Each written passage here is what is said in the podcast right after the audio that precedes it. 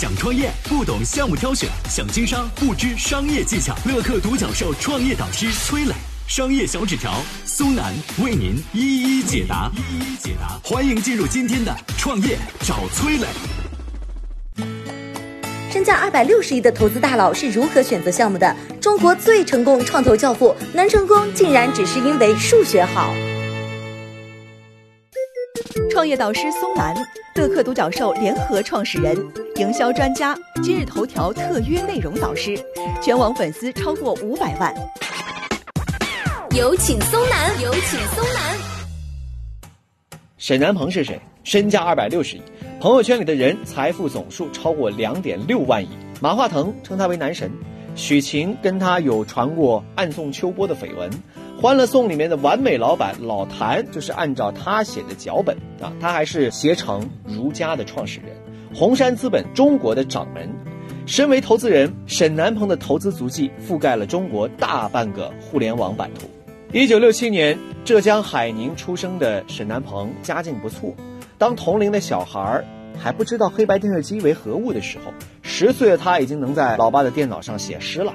照这样发展下去，他会成为一个文豪。但是渐渐的，沈南鹏就发现啊，自己对于数学那才叫一个天赋异禀。当别的小孩咬着笔头苦练加减法的时候，沈南鹏已经是奥数的冠军了。高考保送上海交大之后，到哥伦比亚大学继续深造，读的还是数学。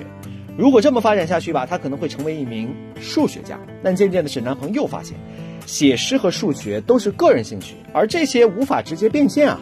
于是呢，读到一半，他转学去了耶鲁，学起了金融。金融本质上呢也是算算术啊，不同的是什么？这门算术是可以赚钱的。一九九二年，沈南鹏毕业找工作，连收十几封拒绝信，直到他面试花旗银行的时候，面试题是一道数学题，几十位金融学的高材生，唯有沈南鹏十分钟就给出了正确答案。原来呀，面试官做过斯坦福数学系的教授，而此时华尔街也开始把大量的数学方法投入到了投资领域。兜兜转转啊，当初逃离的数学，如今成了入行的敲门砖。投行的业务说白了就是给公司找钱啊。在美国待了八年，沈南鹏参加了十家公司的海外上市啊。一九九九年，中国互联网元年到来，这一年国内的最流行的生意就是把国外的模式复制到国内。搜狐对应雅虎，百度对应谷歌，门户网站遍地开花。沈南鹏就以投资人的先见，迅速找到了红海之外的蓝海，选了个避重锋芒的细分赛道，做起了旅游网站，这就是携程。合伙人是另外一位超级学霸梁建章。旅游网站做起来了，沈南鹏又敏锐地发现，哎，国内缺少价格便宜的小酒店，他又扭头做出了如家。二零零五年，才三十八岁的沈南鹏已经彻底实现了财富自由。携程和如家，是这个数学学霸交出的两张满分答卷。二零零五年，红杉资本进入中国，需要一个了解美国也了解中国、懂投资又懂创业的人。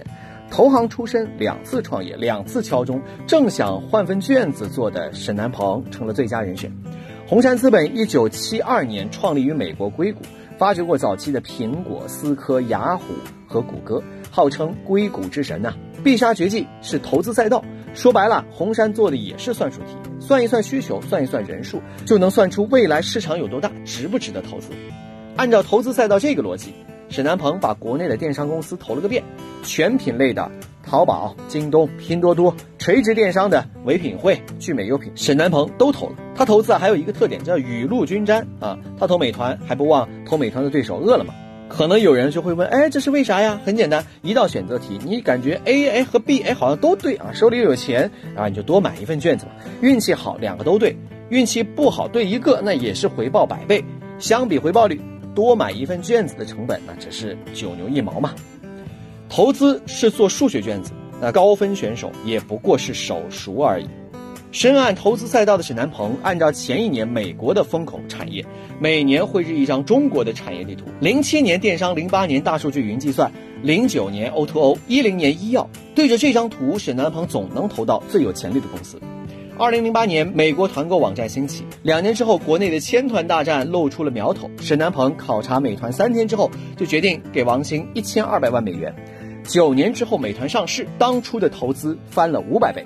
那么多团购网，沈南鹏为什么偏偏投了美团呢？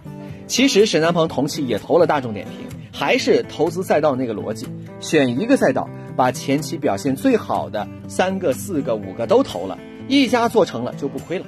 对于沈南鹏而言，不过就是多买一份卷子的事儿嘛。在福布斯全球最佳创投人的榜单当中，沈南鹏连续两年位居榜首。其实会算数的他只做对了一件事儿。一九九九年，沈南鹏拿着两张试卷，一是留在美国，二是回到中国。他选择了第二张。二十年后，分数渐渐浮出水面，中国已经是世界第二大经济体。坚定看好中国的数学天才沈南鹏又一次考了满分。我是崔磊，很多互联网公司啊都曾经邀请我去分享创业方面的课程，包括抖音、快手、百度、阿里、腾讯等等。我把主讲的内容呢整理成了一套音频课程，这套课程啊包含了创业怎么找合伙人，怎么找到投资人，怎么制定正确方向，怎么组建自己的团队等等。